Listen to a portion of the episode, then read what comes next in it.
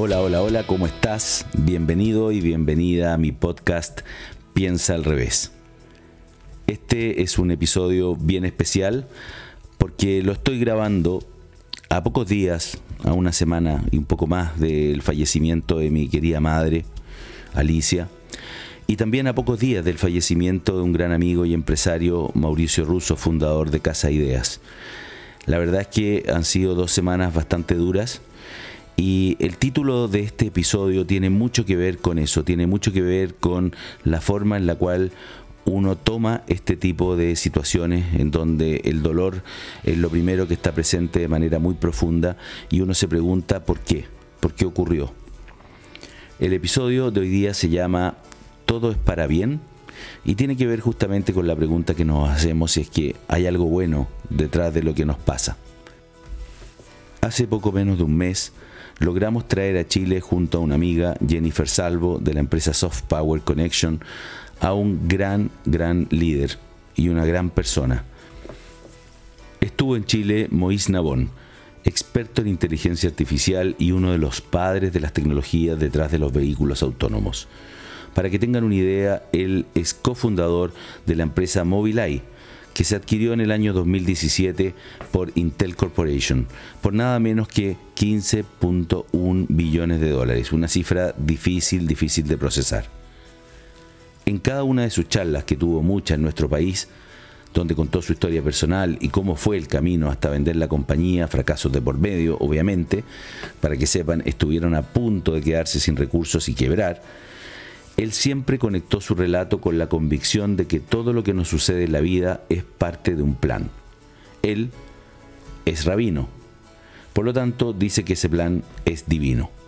Pero otros podrán asociarlo a la suerte o a lo que llamamos destino. La verdad es que no importa. Yo en particular no creo en la suerte como determinante de todos nuestros éxitos y desgracias. Creo más bien que vivimos en un mundo neutral, en donde son nuestras respuestas a las circunstancias las que determinan nuestro destino. Soy un convencido, por cierto, de que en la medida que asumamos la responsabilidad de nuestras propias emociones y reacciones, podremos tomar el control de nuestras vidas, reconociendo que somos los creadores de nuestra propia experiencia interna y, asimismo, podremos elegir usar una circunstancia aparentemente negativa como una oportunidad significativa de aprendizaje. El sabio se alegra en todo momento, ya que considera que todo lo que sucede es lo mejor que puede suceder. Esta frase fue dicha en lo que en el 300 a.C. era lo que hoy son las charlas TED, charlas con las ideas dignas de difundir. Se le atribuye esta frase a Zenón de Sitio, fundador de la filosofía estoica. Me pareció curioso que Mois también dijera en sus charlas que todo es para bien, cuando le preguntaban sobre su historia y si lo que estábamos creando con la inteligencia artificial y la tecnología era bueno o no para la humanidad. La tecnología puede replicar cualquier cosa que pueda resolver nuestro cerebro, pero no está dotada de ética. Se la damos nosotros a través de nuestra propia conciencia, repetida como respuesta. Y a continuación, remataba con un ejemplo. ¿Cómo podría un auto autónomo decidir qué hacer cuando en su trayecto no hay opción de evitar el atropello y la muerte de alguna persona entre varias? ¿A quién elige? Lo que nos diferencia de las máquinas capaces de realizar cualquier función que nuestro cerebro pueda hacer es la conciencia y por ende la capacidad de sentir. Es decir, es nuestra capacidad para experimentar el mundo de la forma en que lo hacemos, algo así como pensar sobre el pensamiento lo que realmente nos permite tener un sentido del bien y el mal. La conciencia es la que nos permite reflexionar sobre el impacto de nuestras decisiones en el mundo que nos rodea, sopesando valores y considerando el bien común. Pero aún así, todo lo que nos sucede nos puede dejar algo bueno, aunque nos cueste encontrarle el sentido al principio. Muchas veces son enseñanzas que nos permiten evolucionar. Yo cada vez que me enfrento a una situación así, Prefiero decir que todo pasa por algo y para algo. También hace pocos días se conmemoró la muerte de Víctor Frankl, un hombre cuya vida y enseñanzas continúan resonando con profundo significado en la actualidad. Durante su tiempo en los campos de concentración nazi, Franklin experimentó el horror y la brutalidad más allá de lo imaginable, pero sin embargo fue en medio de ese abismante sufrimiento que forjó una comprensión única sobre el propósito humano. ¿La hubiese tenido si no hubiese pasado por esas aterradoras circunstancias? Hago una pausa porque creo que es el momento de recomendarte su extraordinario libro, El hombre en busca de sentido. La comprensión de la dimensión humana, algo que debemos incorporar en las tecnologías emergentes, hará la diferencia sobre la respuesta que generemos en su uso.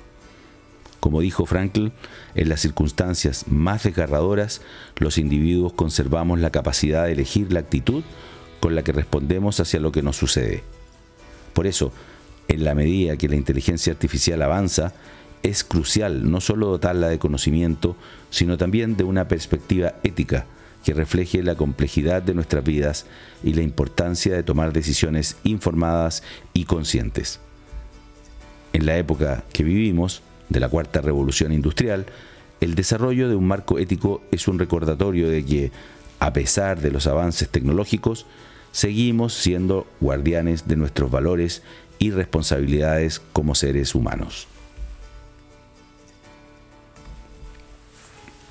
Y bueno, Así hemos llegado al final de este episodio, como les dije al inicio, en homenaje a mi queridísima madre, Alicia Levy, y también a Mauricio Russo.